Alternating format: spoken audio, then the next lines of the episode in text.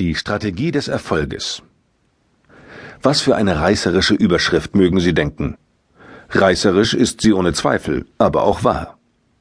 Ich werde Ihnen tatsächlich den Weg zu mehr Erfolg zeigen und Sie können an sich selbst überprüfen, ob der Weg richtig ist. Die Strategie des Erfolges ist relativ simpel. Sie heißt proaktiv sein. Das ist keine neue psychologische Fitnessformel oder esoterisches Geheimwissen. Proaktiv sein bedeutet, mehr als nur die Initiative zu ergreifen. Es bedeutet, die Verantwortung für sein Leben und damit auch für seinen Erfolg zu übernehmen. Grundsätzlich ist das keine neue Erkenntnis.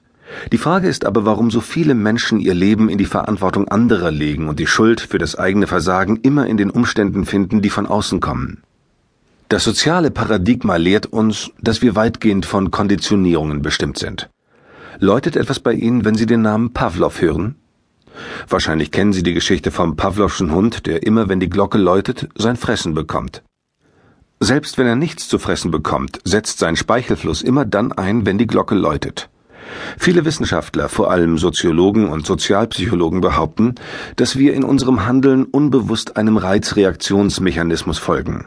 Das bedeutet, dass wir je nach Konditionierungsmuster handeln und damit absolut berechenbar und manipulierbar sind. Leider muss ich zugeben, dass ich dieser Meinung einiges abgewinnen kann, da ich während meines Studiums genügend Versuche und Tests durchgeführt habe, die diese These bestätigen. Andererseits glaube ich, dass wir in dem Moment, in dem wir uns unserer Konditionierung bewusst werden, uns auch dagegen wehren können und dies sogar müssen.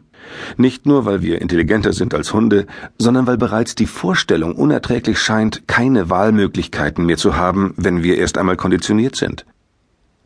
Andererseits ist es sehr bequem, sich auf dem Konditionierungskissen auszuruhen. Es entbindet uns schließlich von jeglicher Selbstverantwortung. Gehen wir von der Annahme aus, ich bin ein sehr launischer Mensch. In meinem sozialen Umfeld werde ich häufig gemieden, weil ich nicht berechenbar bin und meine schlechte Laune an anderen auslasse. Wenn ich selbst die Ursache meiner launischen Art herausfinden will, gibt es mehrere Möglichkeiten. Die einfachste ist zu behaupten, die anderen verstehen mich nicht und interpretieren mein Verhalten falsch. Das würde bedeuten, ich bin in Wirklichkeit gar nicht launisch. Damit ignoriere ich das Bild, das andere von mir haben, und entziehe mir selbst die Chance zum Wachstum. Eine weitere Variante ist, zu behaupten, dass es in meiner Familie liegt und ich nichts dafür kann. Ich habe das launische Verhalten von meinem Vater geerbt wie die Haarfarbe. Gegen diesen genetischen Determinismus kann ich nichts tun.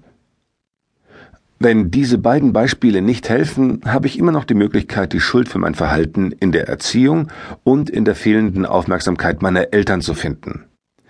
Es ist also der soziokulturelle Einfluss in meiner Kindheit gewesen, der mich launisch gemacht hat. In allen drei Beispielen übertrage ich die Verantwortung meiner eigenen Person nach außen. Ich ordne meine Entscheidungen also den gegebenen Bedingungen unter. In dieser Rolle bin ich ein reaktiver Mensch. Reaktive Menschen sind die Sklaven von Umständen und Bedingungen ihrer Umwelt. Sie glauben an die Macht der Konditionierung. Dies alles hat ursächlich noch nichts mit dem Verkaufen an sich zu tun. Es handelt sich vielmehr um die Einstellung und das daraus resultierende Verhalten eines Menschen. Ich habe dieses Kapitel geschrieben, weil Verkäufer sehr vielen äußeren Einflüssen ausgesetzt sind, die sie nicht kontrollieren oder beeinflussen können. Da gibt es den Kunden, der immer meckert und den Preis in jeder Verhandlung erneut drücken will.